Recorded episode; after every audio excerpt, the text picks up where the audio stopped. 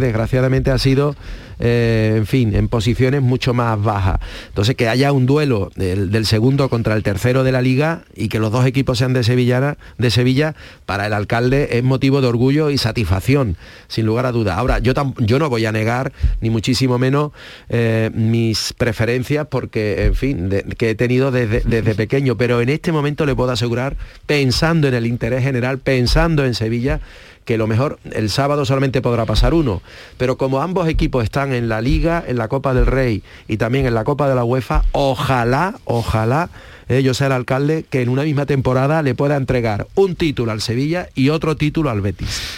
¿Al campo del Betis ha ido alguna vez, alcalde? Por supuesto, estuve, estuve, estuve voy el sábado. hay gente que no va, usted sabe. No, yo sí voy. Yo, he ido, yo he ido de pequeño eh, con mis amigos, hemos ido al campo del Sevilla, al campo del Betis, sin ningún tipo de problema, y ya eh, con estando en el gobierno municipal, estuve en el último partido del Betis Sevilla, que fue hace mm. poco. Eh, cuando usted ya mm, terminamos, cuando usted era adolescente, Antonio Muñoz, ¿se podía imaginar que en Sevilla habría un alcalde gay?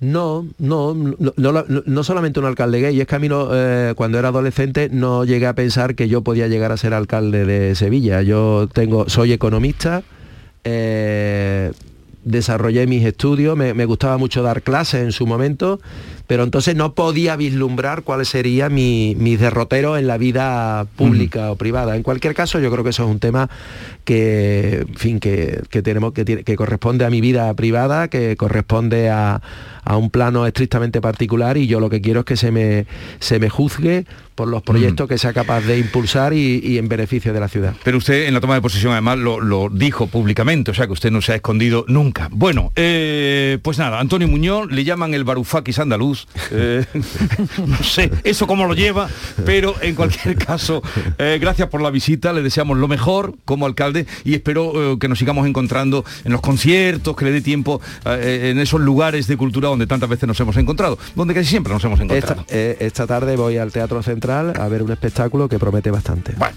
pues eh, que tenga, en fin, que tenga mucha suerte en esta nueva empresa. Adiós. Eh. Muchísimas gracias y buenos días. Eh, que Carmen hasta el, lunes. Buen, fin de, semana. El día por delante que siempre damos a esta hora de la mañana con Beatriz Galeano. Aquí lo tienen. Vamos a saber hoy si por cuarto día consecutivo la tasa de incidencia sigue bajando en Andalucía, lo que confirmaría ese cambio de tendencia del que hablan los expertos para seguir luchando contra el coronavirus. Siguen las vacunaciones. Desde hoy se puede pedir cita para la tercera dosis para los que tengan 48 y 49 años. Ahora Sanidad y las autonomías han decidido que la tercera dosis comience a partir de los 18 años y se ha aprobado una cuarta dosis para los inmunodeprimidos. Mañana sábado los test de antígenos serán más baratos, van a costar como máximo 2,94 euros y se seguirán vendiendo exclusivamente en las farmacias. En cuanto a la política, se va a centrar hoy en los fondos europeos porque el Partido Popular acusa al Gobierno de hacer un reparto arbitrario de esos fondos y ahora también el presidente andaluz se plantea recurrir a los tribunales. Abrió la senda la Comunidad de Madrid, también lo tiene ya en mente el presidente en gallego. Seguro que se refiere a este asunto el secretario general del Partido Popular, Teodoro García Egea, que estará este mediodía en Almonte, en Huelva. El presidente del Gobierno, mientras tanto, asiste en Roma al funeral de Estado que se va a oficiar por David Sassoli, presidente del Parlamento Europeo, fallecido el pasado martes. Y el presidente de la Junta, Juanma Moreno, va a colocar en la Rinconada, en Sevilla, la primera piedra de un nuevo centro de formación profesional aeroespacial. En Madrid se inaugura un monolito en homenaje y recuerdo a los 62 militares fallecidos en el accidente aéreo del JAF 42. Estará presente la ministra de Defensa. De última hora sabemos que el gobierno australiano ya ha decidido este viernes cancelar el visado del tenista serbio Novak Djokovic, lo que va a provocar que el número uno del mundo tenga que abandonar el país y no disputará el abierto de Australia que comenzará el lunes. Dos apuntes económicos. Acabamos de conocer el IPC definitivo, el índice de precios al consumo del mes de diciembre. Nacional de Estadística lo ha rebajado al 6,5% al cierre de 2021. Es la más alta de los últimos 30 eh, años y baja la luz este viernes eh, casi un 6% con respecto a ayer. El megavatio hora se sitúa en los 202 euros.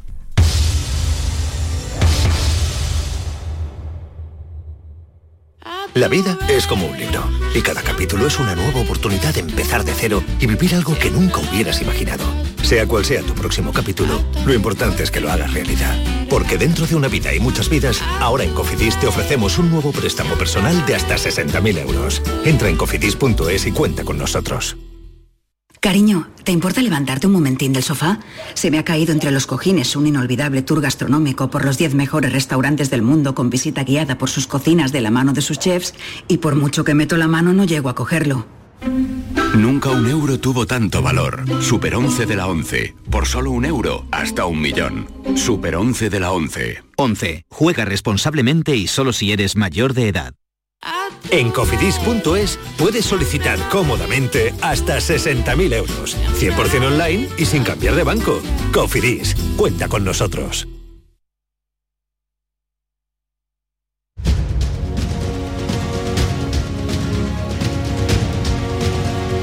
En Canal Sur Radio, La mañana de Andalucía con Jesús Vigorra.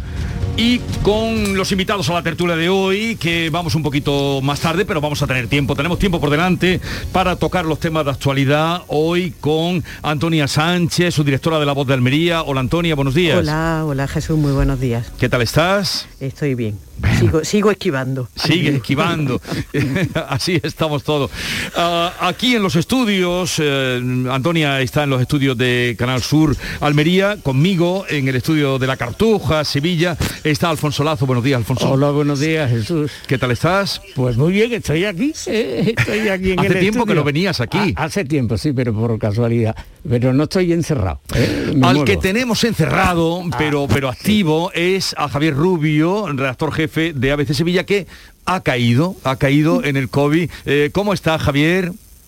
Muy buenos días, pues bien, bien, en casa encerrado y pasando la enfermedad, como tantos otros andaluces. Eh, con síntomas eh, que te, en fin, ¿cómo te encuentras?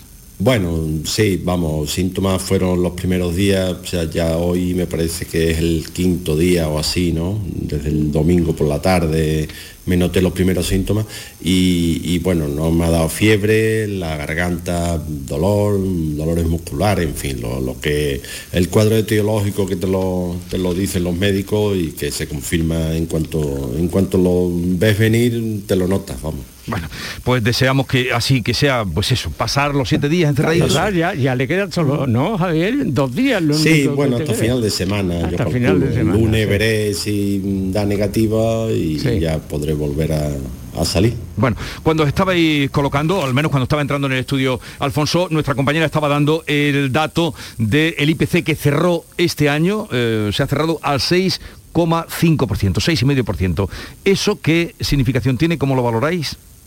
¿El IPC? A mí me parece que es un desastre. ¿eh? O sea, mm, eh, lo peor, lo peor, porque esto está muy ligado a la pandemia, pero lo peor de todo ese asunto de la pandemia es que cuando se está venciendo, pues va a venir la crisis económica inevitable, inevitable. que- y, y los primeros síntomas son, son el alza del precio, eh, la inflación. La inflación, es- eso es- ya no es una inflación civilizada, esto es una inflación muy peligrosa, ¿eh? es un nivel muy alto. Sí, Hombre, la, inflación se le llama el impuesto de, de los pobres, ¿no? Porque claro. nos encarece la vida, el- claro. el, coste de, de la vida nos lo encarece y sin embargo los ingresos mm, a través de nómina y de, de salario y de emolumentos pues no crecen y entonces pues este año, eh, este año que ha acabado 2021 pues vamos a tener un- una brecha entre lo que cobramos y lo que tenemos que pagar y eso va en detrimento pues de- del de nuestra riqueza personal, individual o familiar, la, renta disponible, vamos. Claro, es que, es que, por ejemplo, según las notas, yo no soy un economista, pero me, gusta in- informarme. Eh, resulta, el, el alza de los salarios, pues dos y pico, ¿no? Dos y pico por ciento. Y la inflación, pues un 6%, mm, eso supone una pérdida en, en los salarios Eso- que se reciben, no, eso pero es- tremendo. Hay que rebajar a lo lo- poco que tenemos. Eh, Claro, ¿no? Y, y Claro. lo mismo te digo que es lo que me afecta a mí, pues con las pensiones. Si sube eh, el coste de la vida el 6% y la pensión sube un 2% que no llega, pues estamos perdiendo mucho. Claro, al final el, el, dato del IPC es ponerle una cifra, es ponerle un, un número a una percepción que, que, tenemos, ¿no? Cuando, pues, pues, cuando desde cuando echamos gasolina a cuando vamos al supermercado a, a, comprar, es decir, se está notando y se están resintiendo los, los salarios. Eso yo creo que es una percepción que, sí. bueno, bueno IPC... aguardando un momentito porque os vais a alegrar de que podamos saludar a Carlos Creus Moreira, es fundador y CEO de Wisky, que es una empresa eh, que se ha fundado, eh, esa empresa, en, de, unos jóvenes de la línea de la Concepción. Y es que eh, incorporamos hoy al vocabulario un término nuevo, mmm, pico satélite, de, pequeño, de pequeño satélite, de tamaño reducido y poco peso, con tecnología en miniatura como los móviles, y que son empresas de la línea de la Concepción, de nombre Fossa System y, y Wisky, las que han puesto en órbita sus primeros eh, picos satélites. Uno de sus directores es Carlos Creus. Carlos, buenos días. Hola, buenos días. ¿Qué tal? ¿Cómo estáis? Felicidades por este paso importante que habéis dado. Sí, bueno, pues es un proyecto que lanzamos hace un año. Yo soy el fundador de la empresa, de la empresa Wisky. Wisky es una empresa suiza y invertimos en la empresa de Julián, que es una empresa española y conjuntamente desarrollamos esa tecnología que ha sido lanzada uh, ayer en, en, los Estados Unidos con SpaceX. Y es la, primera entrada de, España en el tema de los picos satélites, que son picos satélites, son satélites pequeños que son utilizados para la trazabilidad de objetos, uh, coches conectados, uh, containers en el mar, agricultura, toda utilización de, de, productos que están conectados al Internet, lo que llama lo, el Internet de las cosas. Uh -huh. eh, y eso es ahora trazado desde el espacio. Pero desde Cabo Cañaveral, efectivamente, Cabo Cañaveral, en Estados Unidos se lanzaba ayer por la tarde esos primeros eh, picos satélites, pero ¿qué, eh, ¿qué función tiene o qué se va a hacer desde la línea de la Concepción? Pues en la línea hemos, hemos eh, instalado ya, ya está instalada la antena que captura el mensaje de los satélites. Es decir, que eso es una constelación de satélites que da la vuelta al mundo todos los días, varias veces. Y hemos lanzado la primera fase, en total son 88 satélites que van a salir este año. Y esos satélites luego son utilizados por clientes de nuestras empresas que van a utilizar esos satélites para hacer trazabilidad de los productos uh, que están en la Tierra. Imagina uh -huh. un coche conectado que conecta al satélite o un sensor en la agricultura para detectar si hay hielo en, la, en, el, en el cultivo. Toda esa información es capturado por el satélite y esa información luego es analizada con algoritmos uh, de inteligencia artificial que le dan predictibilidad y se puede avanzar en decisiones todo el tema, lo que se llama el Big Data, ¿no? que es un tema muy grande hoy en día en el Internet. Sí. Eh, o sea, que la línea de la Concepción se sitúa en la vanguardia de, de, la tecnología. Alcalde de la línea de la Concepción, Juan Franco, buenos días. Hola, buenos días, ¿qué tal? Eh, vaya, en fin, vaya papel que va a jugar la línea, ¿no? Pues bueno, eso estamos, eso estamos trabajando. Carlos ya ha explicado perfectamente el proyecto en qué consiste. Nosotros, como sabes, llevamos pues pues seis años y medio trabajando, buscando soluciones para una ciudad con tantos problemas como esta. De hecho, en muchas ocasiones he intervenido en sí. vuestro programa para hablar de temas bastante desagradables. Y bueno, hablando ya de cosas importantes, pues bueno, entendemos que por las circunstancias que se nos están dando, pues esta salida puede ser algo, pues sencillamente espectacular, ¿no? Ya tenemos instalada lo que es la antena de control satelital aquí en el edificio del ayuntamiento, una inversión además importante, y estamos dando paso para que empresas que estén relacionadas con el sector vengan a nuestra ciudad y eh, que encuentren pues la mayor confort confortabilidad eh, por la predisposición que tenemos desde el ayuntamiento, los inversores que nos están acompañando y también eh, por nuestra cercanía con Gibraltar, que como sabe, pues tiene regulaciones específicas para temas de blockchain, etcétera. Nosotros tenemos ahora mismo la ventaja competitiva de que seguimos estando dentro de la Unión Europea y creo que podemos generar un ecosistema que acabe transformando esta zona de, del territorio andaluz. Pues desde luego una, una buena noticia, deseamos lo mejor. Carlos, ¿usted de dónde es? Yo soy, yo nací en la línea, en la línea uh, eso, eh. pero me, me, fui muy joven para Suiza y bueno, hace 40 años que estoy en Suiza, pero soy de um, origen español de la línea, sí. Bueno, y ahí con, y, y, y, con eh, Julián Fernández pues ha encontrado la manera de, de, poner en marcha también esta, esta aventura, ¿no? Sí, bueno, no solamente Julián, hay un ecosistema de linenses en el mundo que trabajan en lugares estratégicos y son muy capacitados y lo que estamos haciendo es eh, creando fuerzas colectivas para lanzar al pueblo, ¿no? En la cuarta revolución industrial. El posicionamiento de la línea de Gibraltar es único en el mundo, no existe. Estamos enfrente de África, tenemos el Mediterráneo, es un posicionamiento lógico para ese tipo de proyectos. Bueno, pues eh, le deseamos lo mejor. estos andaluces nos sentimos orgullosos, ¿verdad, Alfonso? Por supuesto, me da gloria escucharlo, ¿no? Da, una alegría, un da subidón. Una alegría enorme. Esto es lo que necesita Andalucía, estos emprendedores, estos nuevos empresarios activos, eh, jóvenes. Eh, Juan, eh, habla Alfonso Lazo, tengo a Antonia Sánchez en Almería, Javier Rubio, y nos alegramos muchísimo, de verdad, alcalde. De, creo que es la entrevista más feliz que hemos hecho en los últimos, en los últimos pues meses. Sí, Con, nosotros por lo menos sí. Habitualmente es para algún problema si no es Brexit, es narcotráfico y si no es cualquier cosa rara. Y en este caso pues creo que estamos de enhorabuena y, bueno, contamos con personas como Carlos Moreira o con Julián Fernández y ya al valor de estas noticias están viniendo inversores, están preguntando, están interesando y creo que podemos tener un proyecto muy potente de cara a tener un futuro en esta ciudad. Bueno, pues eh, enhorabuena, eh, Carlos, igualmente Carlos Creus Moreira, enhorabuena eh, por esa también, a pesar de sus años fuera, pues que tenga ese vínculo también en lo que aquí se puede hacer bien, alentarlo y apoyarlo. Un saludo y buenos días. Muchísimas gracias, encantado. Adiós. Igualmente, alcalde, un abrazo. Nada, buenos días, a vuestra disposición siempre. Muchas gracias. Muchas gracias. Este chico, el compañero al que se refiere Julián Fernández, tiene 19 años, está en primero de carrera. Y, está liderando esta empresa. No, bueno, sí, hay, hay una generación. Yo, yo lo digo porque tengo una, una nieta con 12 años, creo que es un genio en el tema de la informática y de la digitalización. Yo creo que están haciendo, o que, y ya empiezan a, darse, a dar fruto los, los, un poco más mayores, como estos que hemos hablado, pero que son jóvenes, una generación de españoles con una mentalidad completamente nueva y completamente abierta y completamente moderna, que, era raro que ocurriese en tiempos anteriores. ¿eh?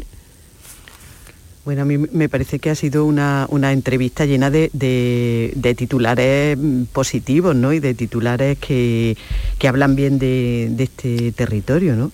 Eh, eh, la, nueva, la nueva tecnología que se está desarrollando, que es de puntera y de, vanguardia, en un territorio además que está tan marcado, con, lo ha dicho el alcalde, ¿no? también con algunas etiquetas negativas, pues significa que, hay oportunidades y que eh, es cuestión de saber aprovechar esas oportunidades.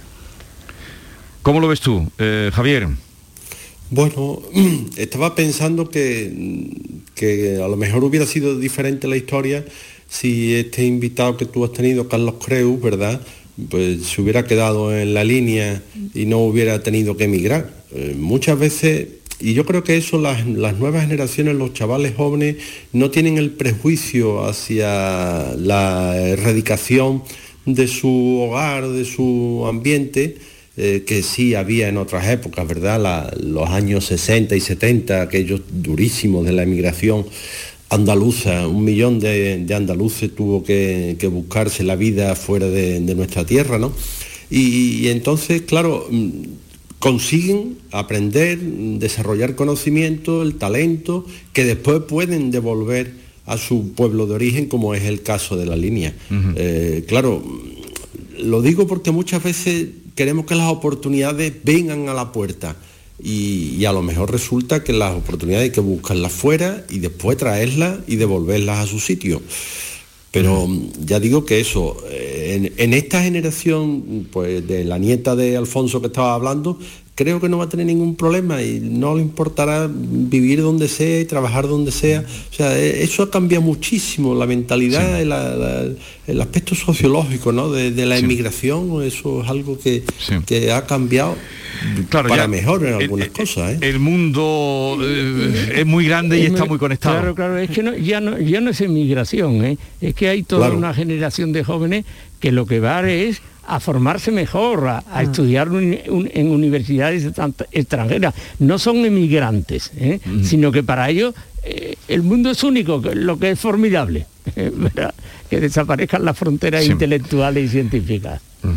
Bien, pues a mí me da muchísima alegría eh, que estos andaluces sean también eh, el reflejo para nuestros jóvenes y para nosotros ya mayores Sí, también. sí, sí. Estos son los andaluces que queremos que aparezcan en los medios, que salgan y que sepamos que están aquí entre nosotros. Bien, a partir de mañana ya podéis comprar los test de antígenos. ¿Cuántos test de antígenos te has hecho, Alfonso? Pues mira, yo me he hecho un ¿Te has PCR aficionado a hacerte No, test? no, no, ni mucho menos. yo me hice un PCR primero porque una vez me encontraba mal, y tenía que ir al médico al día siguiente y digo, no, no me puedo presentar en este estado, que a lo mejor tengo un- una infección tremenda. Y entonces fui a urgencia, me hicieron un PCR, no tenía nada, por fortuna.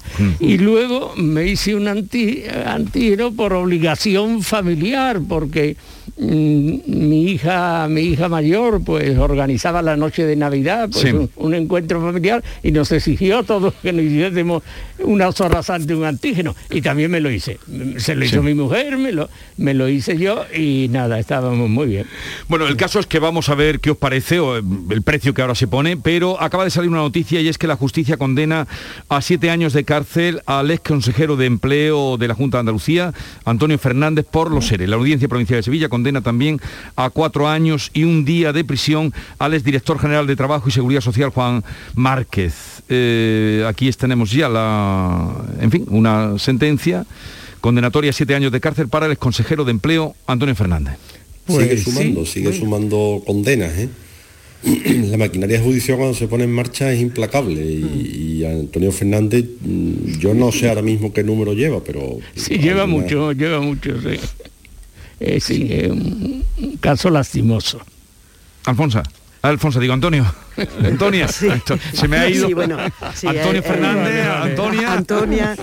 Sí, No, bueno, porque- pues eh, dime, como, dime. como comenta eh, Javier, es verdad que la justicia, este caso ya llevaba de muchísimo tiempo entre la instrucción y bueno, la- el juicio y salir las, la sentencia.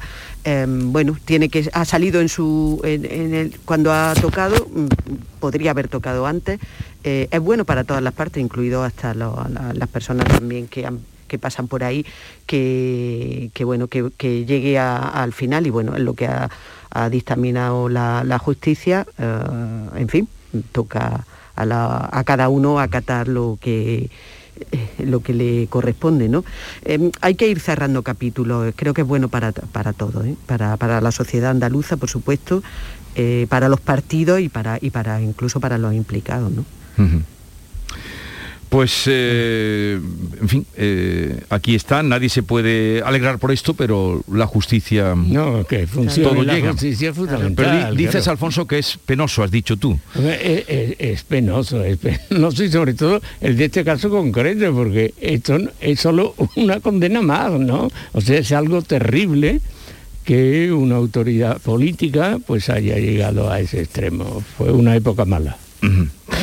Bien, continuamos con Antonia Sánchez en Almería, Alfonso Lazo y Javier Rubio.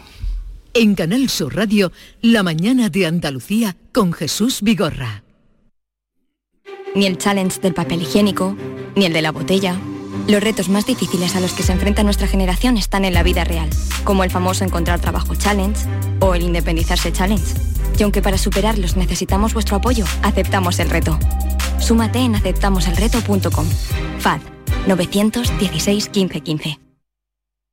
¿Te está afectando la subida de la luz? Claro que sí. Por eso en Insolac Renovables instalamos paneles fotovoltaicos de autoconsumo con los que podrás generar tu propia electricidad. Y ahora, con la subvención del 40% de la Agencia Andaluza de la Energía, lo tienes mucho más fácil. Entra en insolacrenovables.com e infórmate de las ventajas que tiene el autoconsumo. Insolac, expertos en energías renovables desde 2005. Se acercan las nueve y media de la mañana y desde hace unos minutos, Berrocar Automóviles te espera en sus instalaciones. Desde Grupo Berrocar te deseamos que tengas un buen día. Toda nuestra programación está pensada para ti y en los fines de semana te esperan La Noche Más Hermosa con Pilar Muriel, A la Carta con Manolo Gordo, Andalucía Nuestra con Inmaculada González, el avance de las noticias del día y el repaso a la información en Noticias Fin de Semana.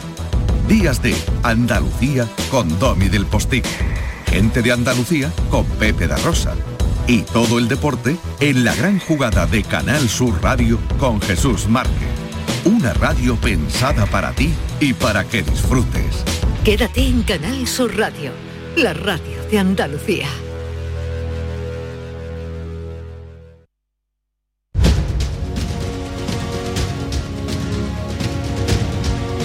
En Canal Sur Radio, la mañana de Andalucía con Jesús Vigorra.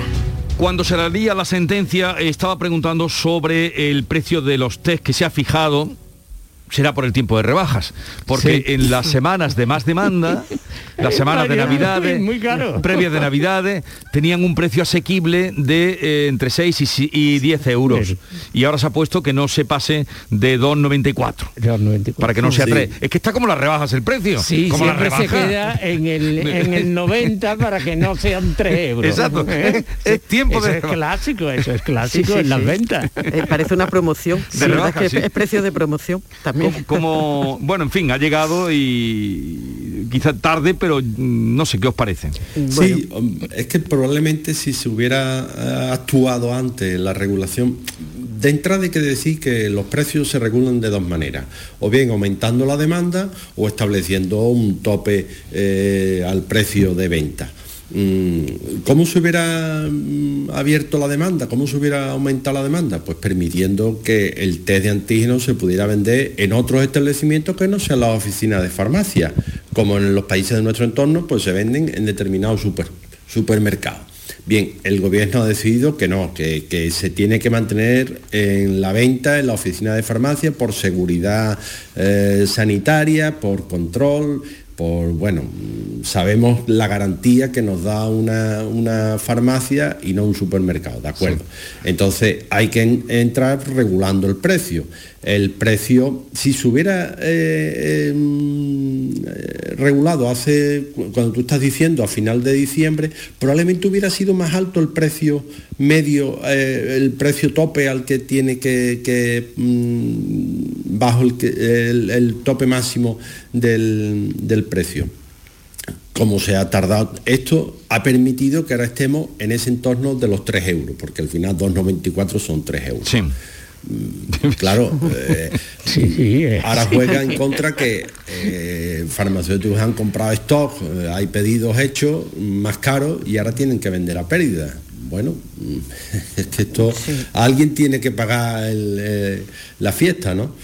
o, o paga el farmacéutico, que es el, el último que tiene el, el dispositivo, o lo paga la distribuidora farmacéutica.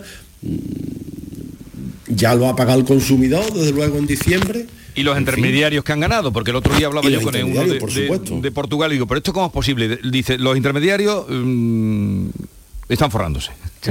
No, no, vamos a ver, ha sido un mercado distorsionado completamente y, y como pasó con las mascarillas al comienzo de la pandemia, ¿no? Entonces, el que pagaba más se llevaba lo- los lotes de, de test de antígenos.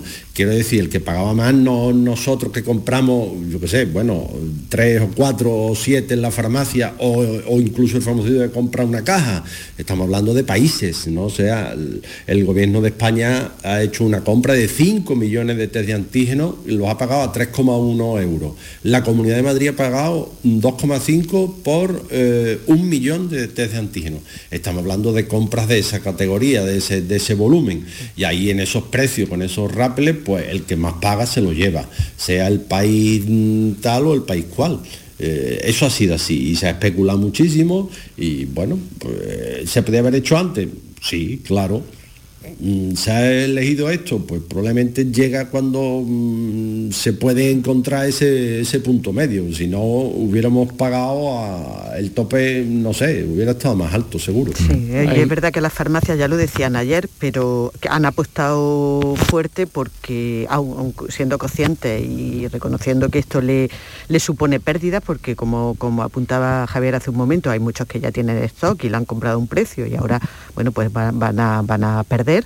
Eh, pero han apostado muy fuerte también porque ese, el producto se mantenga dentro de sus canales, ¿no? De- del canal de farmacia y no se vaya a la, a la gran distribución, que era la otra eh, posibilidad que habría, eh, desde luego habría abaratado el precio desde, desde el principio. Es cierto que este mercado, en la pandemia al principio fueron las mascarillas, ahora han sido los test de antígenos, ha distorsionado mucho el mercado de, estos productos. En cualquier caso, para los consumidores, incluso asumiendo que va a haber canales eh, que, van a perder, eh, para el consumidor es absolutamente favorable porque desde luego en estas navidades han sido oh, un gasto disparado. ¿no? Eh, Alfonso decía hace un momento, em, yo, yo le he ganado, yo le he ganado en, consumo porque yo, yo he consumido hasta, hasta personalmente hasta tres... ¿Y a cuánto lo pagaste? A 7 euros. Yo, yo lo utilicé, una vez me hice y fueron más de 7 euros, 7 y algo pero hay quien ha pagado hasta casi 10. Sí, sí, además después subía, subía. Mm. Eh, a, mí me gustaría plantear una pregunta heterodoxa. Adelante, adelante. Nos gustan los heterodoxos en este programa. No, no, diré. Eh, yo veo, eh, paseo por la ciudad y ya se ven menos, pero hace unos cuantos días todavía, cuando estaban los precios caros, ¿eh? cuando estaban los precios caros, una cola delante de la farmacia mm. tremenda, también delante de los chinos, yo respeto muchísimo y me encanta, me encanta la comunidad china de España, mm, pero hay cosas que no se pueden comprar los chinos, eso está claro. No, pero mi pregunta heterodosa era eso. Mm, no estaremos exagerando, es decir, eh, se ha producido como una especie de moda o de necesidad, pero quizás sea una necesidad ficticia, porque yo me informé con un médico y me dice, bueno, los antígenos sirven cuando se tiene mm, síntomas, si no, no sirven para nada. los antígenos que, eh, Amparo, mi mujer y yo nos hicimos para ir a casa de mi hija a celebrar la Nochebuena, estábamos los dos sin síntomas ninguno. nos dio negativo, pero al día siguiente podíamos haber cogido el virus perfectamente. Sí, se, me da la sensación de que estamos mm, comprando demasiado un producto que no es tan necesario. El PCR sí. Sí. ese sí. Ese pero es serio. pero ese es serio. Pero el antígeno, todo el mundo que tiene un poquito de, de, fiebre, o, yo mismo, ¿no? Fui, una vez a ver qué, me, qué me ocurría, ¿no? Ahora se ha tomado una medida que creo que, es muy buena. Creo que los gobiernos, no solo de España, sino de todo el mundo, están reflexionando. Mire usted, no vaya usted corriendo a la a, urgencia, no vaya usted a, su centro de salud, no vaya usted por un antígeno, sino que desde en su casa si nota algún pequeño síntoma y solamente si se pone peor, pues entonces se mueva porque si no se provocan estos colapsos, se provocan esa subida de precios de los antígenos que no hay que hacerse tanto, ¿eh? no, no, es que se agotaron. Claro, es que se agotaron. Y, ¿eh? como había gran demanda, pues el precio no bajaba. Claro, claro eso es lo propio del mercado. Bueno, yo, quería comentar una cosa con respecto a lo que dice Alfonso, que creo que es interesante y por supuesto no quiero, no quiero ni mucho menos quitarle la, validez y, para lo que están sirviendo los antígenos que están sirviendo para mucho, pero es cierto que en estas navidades de alguna manera eh, mucha gente lo hemos podido utilizar eh, como una manera de quedarnos tranquilos y autojustificarnos ante la falta de restricciones. Entonces, una manera de decir, puedo ir a tal sitio, puedo hacer tal cosa, o puedo demostrar ante otro que puedo hacer tal cosa, era eh, decir, bueno, pues me he hecho un antígeno y me ha salido negativo, cuando a lo mejor te, iba a salir negativo porque no daban las condiciones. Exacto, si no tenía síntomas sale negativo siempre. Eh, una pregunta heterodosa también. ¿Qué pasa en Córdoba? Mm, eh, no, no, no, no, pongáis esa cara, Alfonso. No. Es que como están saliendo ahora los datos eh, sobre la inflación, pues la media nacional está en 6,5, como hemos dicho. 6,5, alta. Alta, alta, altísima. ¿Cuánto, cuánto, ¿Qué bocado le han pegado a tu pensión? No me lo digas. Pues no, bueno, te diré. Le eh, quitas el 6. ha subido, creo Lo digo comparativamente, claro, si han subido 6,5, pues tenemos que quitarle. Eh, no, tenemos que hacernos la idea. subido la pensión. Ah, ya, ya, ya. Sí, pero digo, tenemos que hacernos la idea. Ah, no, no, a mí hemos me han perdido 4 euros. Vale. 4 euros. Claro. Pero cuando están saliendo ahora ya por menorizadas o mm, por provincias la información, Córdoba sufre la mayor subida de los precios de toda España. La inflación en Córdoba está en 7,9. ¿Y qué pasa en Córdoba? Casi 8, no sé. Habrá que ir a comprobarlo. ¿Qué pasa en Córdoba? ¿Qué ha pasado en Córdoba? Si es que ha crecido y la demanda. La estrechez de la demanda. Sí. Eh, quiero que me comentéis también, me deis vuestra opinión sobre eh, cómo acabará el asunto de las fiestas de Boris Johnson, que es una manera de, de- de muy pedestre de decirlo, pero la última, ahora la han descubierto dos. Una Sí, de sí. ellas en la víspera del funeral, cuando el país estaba de duelo, del príncipe Felipe, el marido de la eh, reina Isabel II. Eso es.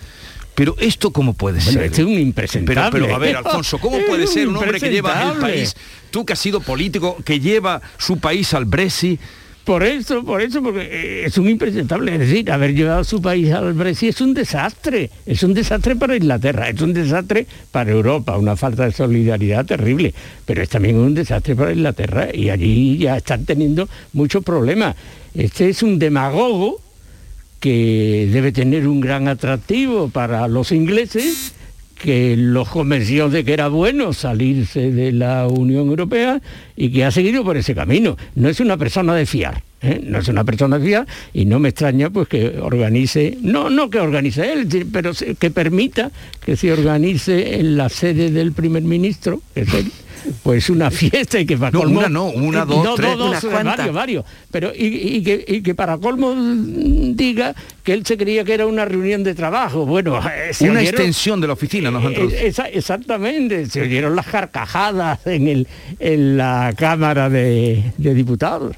Para que luego digan que los andaluces somos fiesteros y, y en ese cacho de, de- de- de- en ese trocito de, de calle, eh, fijaos la de fiestas que se celebraban. Bueno, broma, broma aparte. No, no, pero está muy puesto en razón lo que estás diciendo, ¿eh? que luego el San Benito lo tenemos nosotros. Sí, sí, pero fijaos, ¿eh? En, eh, en un trozo de calle y, y en una fecha como, como las que estábamos, estaban viviendo en esos momentos además los británicos. Bueno, entre que entre, entre Peppa Pig y la fiesta, yo creo que, en fin, eh, él no tiene, mm, no, no trasluce ninguna intención de, de dimitir, pero probablemente va a ser que lo dimitan, ¿no? ¿Pero qué creéis que pasará? Sí, hombre, Pues- fe- festero de luego tiene pinta de ser Boris Johnson, pero rumboso no, porque eso de traer tu propia botella... del mundo, ¿eh? Efectivamente. eso es rácano. Los invitados tenían que llevar la bebida. No, pero a mí lo que más me impresiona de, de- de la historia, ¿no? Es la manera en que la opinión pública británica le ajusta cuenta a nada más y nada menos que al, al premier de, al presidente de, bueno, del Consejo de Ministros, ¿no? Eh, ayer las portadas de los periódicos eran demoledoras, demoledoras, o sea, de, de esconderte debajo de una piedra porque te da vergüenza que digan eso de ti, siendo mm, eso primer ministro. Mm, yo eso lo admiro profundamente, esa capacidad tienen de poner a caldo al que sea, empezando por el presidente del gobierno. Aquí yo creo que nos cuidaríamos mucho de decir determinadas palabras que hemos visto los titulares de prensa británicos eh, según de quién se dice, ya sea presidente del gobierno o incluso presidente autonómico, ¿no? Porque aquí al final pues, hemos creado un sistema en el que eh, el presidente autonómico se le tiene más consideración eh, según los medios que, que el del gobierno central, ¿no? Bueno, hay una cosa admirable, ¿no? Que, mm, que dentro del propio grupo conservador, ¿no? Sí, A- al que pertenece este, este señor, mm, pues eh, haya un movimiento que ya se ha expresado, ¿no? Se hayan reunido, se ha hecho público para que se vaya. Eso es totalmente inimaginable en España. No se ha dado nunca que dentro de un partido y de una manera pública, de una manera oficial, se pida este señor tiene que someterse a una moción de confianza, que es tanto como decirle, eh, eh, vete ya, vete Ya. ya. Y, y eso lo ha hecho el Partido Conservador Inglés. ¿Y, y lo ve- será destituido o se irá o lo echarán? Yo que o- sé, con, Pues con personajes de este tipo no se sabe. Claro, es que ahí había una, hay una cuestión y es que eh, de momento se desconoce el número de diputados Ah, de, su, es. de su propio partido que pueden activar ese mecanismo, que además pueden activarlo, Sí, sí. llegando a un porcentaje que creo recordar que era del 15%, que podían activar esa especie de eh, moción de censura o de confianza o de... En fin, eh, la cuestión es activar un mecanismo para poder eh, echarlo, pero desde luego, si sigue la presión de, la prensa, que al final lo que refleja es una presión social eh, grande, eh, pues, eh, pues todo parece que puede, que puede activarse. Otra cosa es que luego al final salga adelante. Ya, pero fíjate lo que decía Javier, es que era de vergüenza lo que se... Bueno, le llamaban hombre sin vergüenza, ¿no? Sí, en, una, sí, sí. en una portada y más, y, y además ha sido mm, cogido en mentira, en, en, en flagrante mentira. Eh, en fin, veremos qué pasa. O- pero seguimos en, en el Reino Unido porque eh, la reina de Inglaterra ha retirado a sus 95 años eh, títulos Bueno, y honores. 25 años mm, quiere decir que está en pleno uso de sus sí, facultades y de su capacidad de, de reino, vamos. Pero vamos, que, que, que no sin dilación. Que no le ha temblado el pulso. Que no le ha temblado el pulso sin dilación ni remilgo, o ha cortado al príncipe André, acusado por ese abuso sexual vinculado con el caso Epstein, y, y le ha retirado honores y solo falta que lo eche ya del palacio. Y Pues ha hecho bien. mal. ha hecho bien, no. El- el- la, la monarquía, bueno, en Inglaterra y en cualquier sitio, en, en democracia, por lo tanto hablo de una monarquía constitucional, es un símbolo, ¿eh? es un símbolo de la nación, como la bandera, exactamente igual. Entonces a la bandera se le, se le rinden una serie de honores, se le presentan armas, se exhibe en las grandes ceremonias, pero si utilizamos la bandera como un trapo de cocina, pues pierde todo el prestigio, ya ese símbolo desaparece. El símbolo de la monarquía, pues tiene que mantenerse por su propia dignidad ¿eh? y, y por su propia ejemplaridad. Si no mantiene la dignidad, si no mantiene la ejemplaridad, ese símbolo ya no es necesario. Los símbolos son muy importantes en política, pero claro, tienen el símbolo, digamos, que no puede perder su carácter de símbolo. Eh, eh, en que en una familia pues aparezcan casos como el de este príncipe y la familia no haga nada, es muy grave. ¿eh? Oiga, usted, ¿qui- ¿quiénes son esos personajes? Puede perder mucho. Y por lo tanto me parece estupendamente la medida que ha tomado la, la- la Casa Real, en este caso. ¿eh? que, que no es muy distinta, atención, que no es muy distinta a las medidas que se han tomado en España, eh, solo que quizás con menos, menos, contundencia. Con menos contundencia, más discretamente, más discretamente. Pero en la familia real española se han tomado medidas así muy duras. ¿eh? Yo diría que incluso en el caso concreto de este miembro de la, de la familia real británica, ah, un poco un poco tarde. Es decir, es, es el momento, la presión ya es insoportable. de- eh, si, si llega a juicio y ya el camino procesal está aparentemente abierto para que pudiera llegar a juicio, ya desde luego el, el nivel de presión es insoportable. Pero de este asunto, concretamente de este asunto, viene hablándose hace tiempo de esa Sí, sí. relación, pero es que además mm, recuerdo que eh, este príncipe eh, ya estuvo señalado hace bastantes años por, eh, por su manera de utilizar a la Casa Real eh, para hacer negocios un tanto Ujú. discutibles, o sea, como mediador, como, como- como un como un mediador al uso. ¿no? Entonces, bueno, creo que es una acumulación de, de cuestiones que pone muy en, compromete mucho eh, esa ejemplaridad, que efectivamente creo que es la palabra que se, que se debe, y la noción que se debe aplicar a, a las casas reales en países constitucionales. Eh, su función tiene que ser absolutamente ejemplar. Entonces, bueno, eh, este señor pues poca ejemplaridad ha tenido. Javier. Sí, sí, claro, claro. Eh, La, la palabra clave, como dice Antonia, es ejemplaridad y, y hay que actuar. Los, los, monarcas mm, en ejercicio pues tienen que actuar y separar a, a estas personas que no dan precisamente buen ejemplo. En España se hizo con, con la infanta Cristina, con su marido, eh, con el propio rey emérito, ¿verdad? Eh, nuestro rey actual, el monarca, pues renunció a cualquier herencia que pudiera venir de su padre, mm, en fin. eh, yo creo que decía Antonia que a lo mejor ha venido tarde. Claro, ese es la- el eterno debate de cuándo debe tomarse una decisión en un proceso judicial que está en marcha. Eh, claro, aquí se ha tomado cuando ya mm, eh, el, auto de procesamiento está sobre la mesa, que parece que es el momento oportuno, el momento en el que, oiga, hay un juez que cree que hay una duda razonable sobre la comisión de un delito y lo pone en, en el, lo sienta en el banquillo. Podemos decir, no, hombre, es que esto se viene hablando, sí, pero mm, después puede suceder mm, que la realidad nos estropee nuestro sueño, ¿no? Y que al final, eh, como lo estamos viendo en el caso español, eh, se archivan los casos y de repente nos damos cuenta que no hay nada. Bueno, pues nada ya- judicialmente, quiero decir. O sea, Claro, por es- supuesto es- que desde el punto de vista de la ejemplaridad, mm, Sí. eso ya está más que sí. sentenciado en la opinión pública.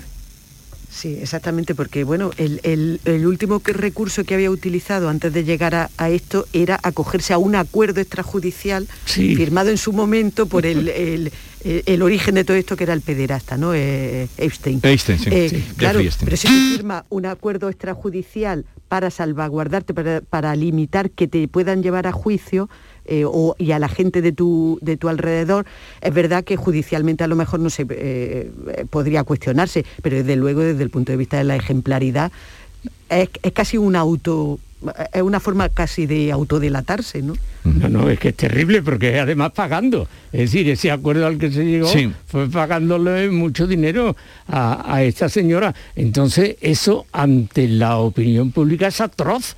Ese porque tiene dinero, pues se libra de la cárcel. No, no, no. Eso, ese, ese tipo de acuerdo es horroroso, es contraproducente, creo yo, para, para el posible acusado, para el presunto. Bueno, vamos a ir ya concluyendo. Por cierto, tú que eras eh, mm, frecuente visitante del Prado, Alfonso, ¿qué te parece que la pinacoteca mm, antes era, eh, pues Sí. a partir de Pica- eh, hasta Picasso, ¿no?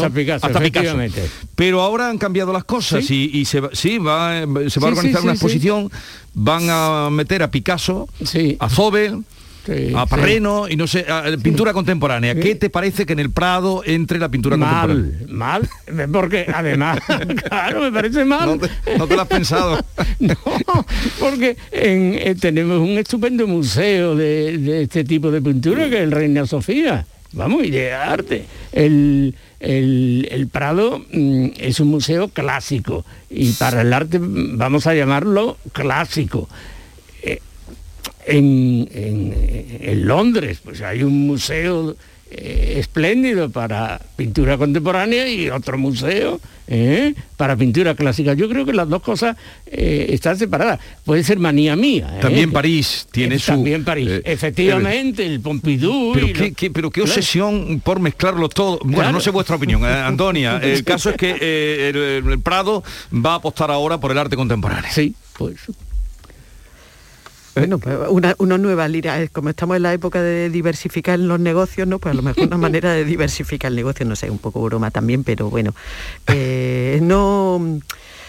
Desde luego todos identificamos a día de hoy el Prado con, con lo que es y con lo que ha sido tradicionalmente. eh, seguramente puede, puede chocar. A mí en principio, y digo, tampoco es una, una opinión muy elaborada pero, y muy reflexionada, pero en principio no me parece mal que pueda haber una oferta mayor, ¿no? De, Hmm.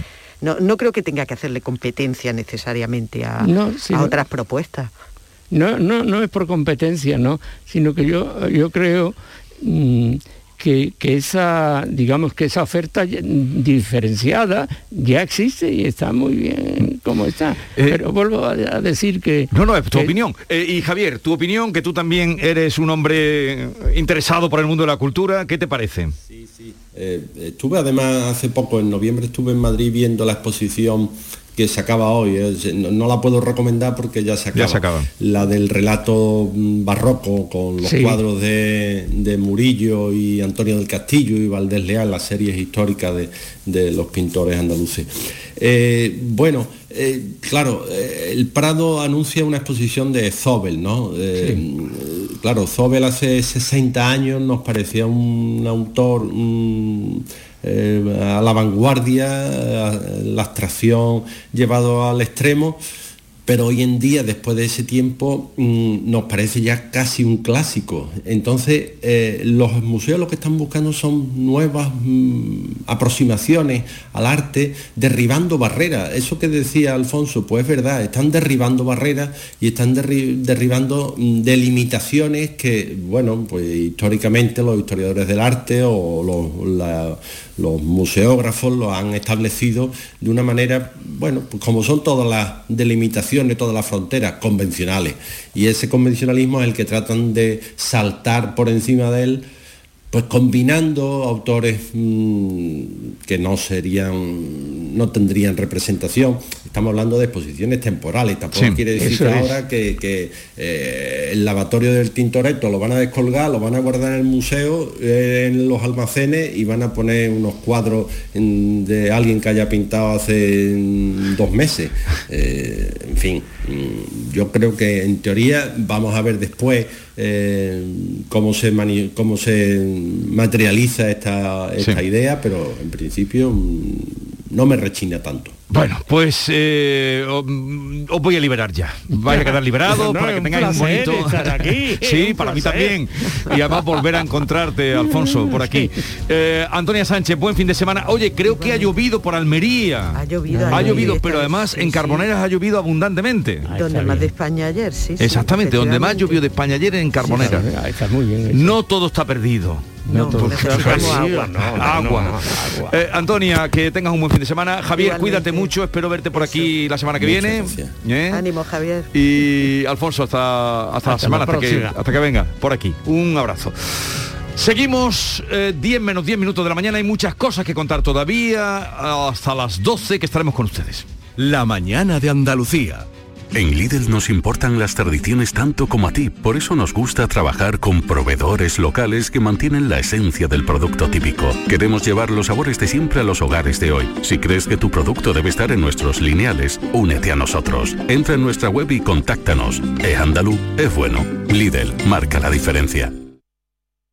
¿Hay demasiadas palomas en su entorno? Frasur Control, empresa especializada en control de aves en ciudades y zonas industriales, especialmente palomas. Frasur Control utiliza todos los métodos existentes como púas, redes para evitar el paso, servicios de cetrería, etc. Frasur Control, para toda Andalucía. Frasurcontrol.com Vente a Dimarsa, ponte en mis manos y dile chao, dile chao, dile chao, chao, chao, empieza ya. Tu autoconsumo, nuestro petróleo es el sol. Di que sí, únete al cambio. Dimarsa.es La jugada local de Canal Sur Radio. El pelotazo la gran jugada de Canal Sur Radio. Todo el deporte que te interesa está en tu radio. Canal Sur Radio. Sevilla. La radio de Andalucía. La magia de este lugar está siempre esperando a que la visites. Disfruta de cada plato de la gastronomía local. Embriágate sin medida del mejor ocio y cultura. Aprende de la dedicación artesanal ubetense y conoce la ciudad patrimonio de la humanidad. Piérdete por los cerros de Úbeda. Esta es La mañana de Andalucía con Jesús Vigorra, Canal Sur Radio.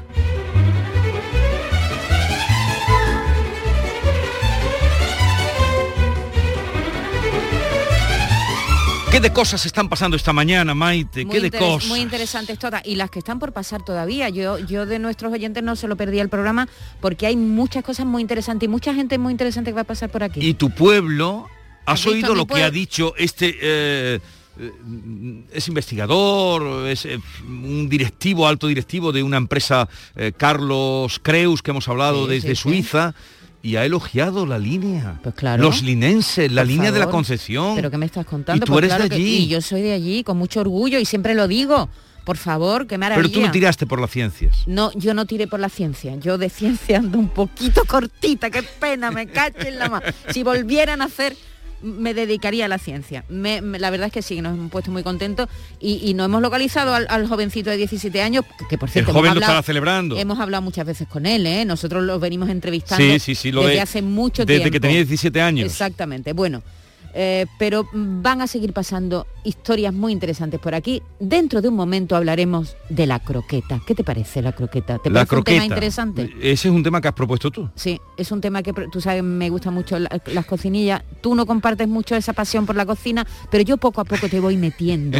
Cada vez que puedo. Pero me gusta la croqueta. Sí, me gustan las meto. croquetas. Entonces, como el domingo va a ser el Día Internacional de la Croqueta. Ah, yo creí que era hoy. No, no, el domingo. Nos hemos adelantado. Vale. Porque el domingo estamos de descanso. Entonces, eh, le vamos a pedir a nuestros oyentes que nos digan dónde se han comido la mejor croqueta de su vida. Que nos hagan como una especie de ruta de la croqueta. ¿Te parece La guía Manolín. A ti te gusta Retomamos mucho la Como la yo sé que a ti te gusta. La guía Manolín. Eso. Yo tengo, sí, eh, he comido croquetas muy buenas, pero tengo ¿Tú mi eres de los lugar que preferido. llega a un sitio y pide croquetas si hay? No, pero sí tengo gente cerca que si hay croquetas pide croquetas. Sí, yo también, yo soy croquetera. Entonces vamos a hacer como una rutita de croquetas, si alguien nos quiere contar un truquito para que las croquetas le salgan ricas, en fin, de croquetas hablaremos a las 10 de la mañana, es un tema muy, muy interesante. Y luego vamos a tener muchos invitados. Mira, por supuesto va a pasar por aquí Joaquín Moekel a las 10 y media de la mañana, también la Andalucía de Bernardo, y nos va a contar la historia de una bandolera de estepa. Una bandolera. Sí, sí, pero también vamos a hablar con la catedrática Lola Pons, Ah. que es, es comisaria del quinto centenario del nacimiento de Elio Antonio de Nebrija. Nos va a contar por qué Elio Antonio de Nebrija es tan importante para nuestra lengua. Y terminaremos el programa hablando con un filósofo francés, por cierto, habla perfectamente español, que ha escrito un libro estupendo, ¿Por qué la música? ¿Por qué la ¿Por música? qué la música? ¿Por Fíjate qué la pregunta. música? ¿Por Francis Wolff, música? gran defensor de las corridas de toros.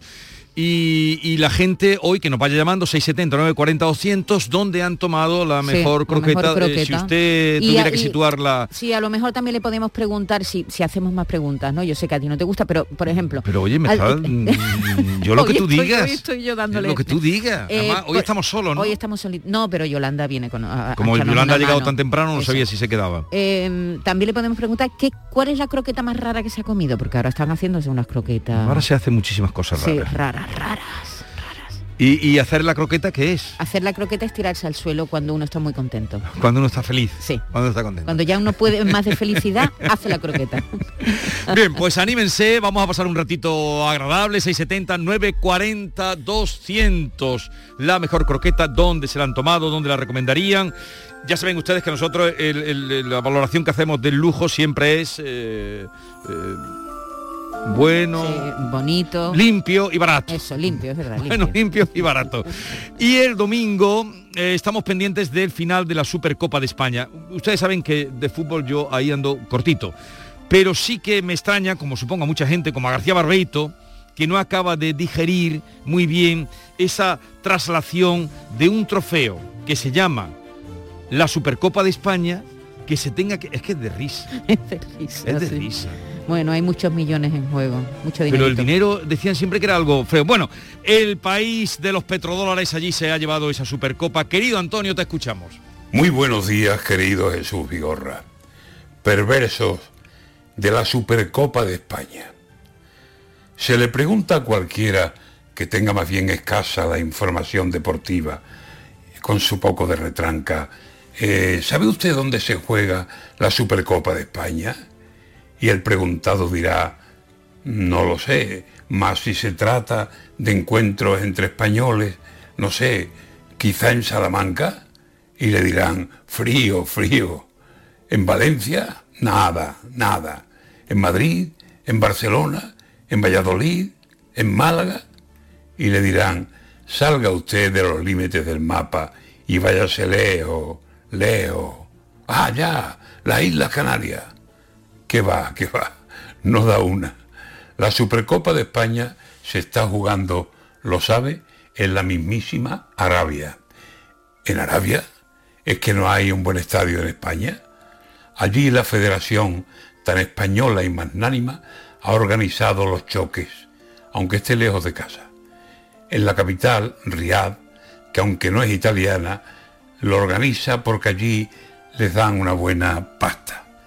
En Riad, que es muy flamenca y de cantar sevillana, ¿no suena el Riad Pitá? Anda, que viene la cuarta. Tiene cajones la cosa. La Supercopa de España en Arabia. Y después nos molestamos si ofenden a nuestra patria. que no quieran su bandera, que no nos respeten nada. El estadio donde juegan es lindo, Rey Fad se llama. A ver dónde están los machos que los reinados no tragan. A ver quién tiene cojones de hacer lo mismo en Arabia. Los silbidos, tan cobardes, se los comerán con papa.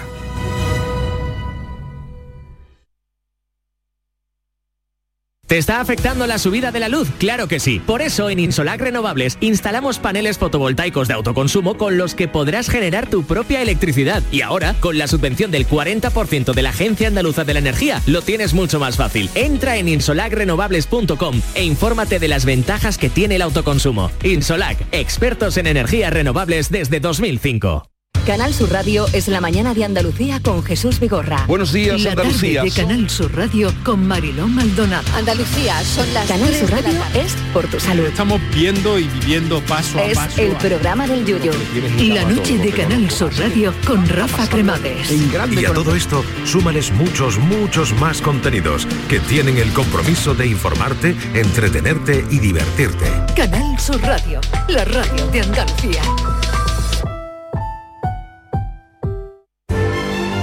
Esta es La mañana de Andalucía con Jesús Vigorra.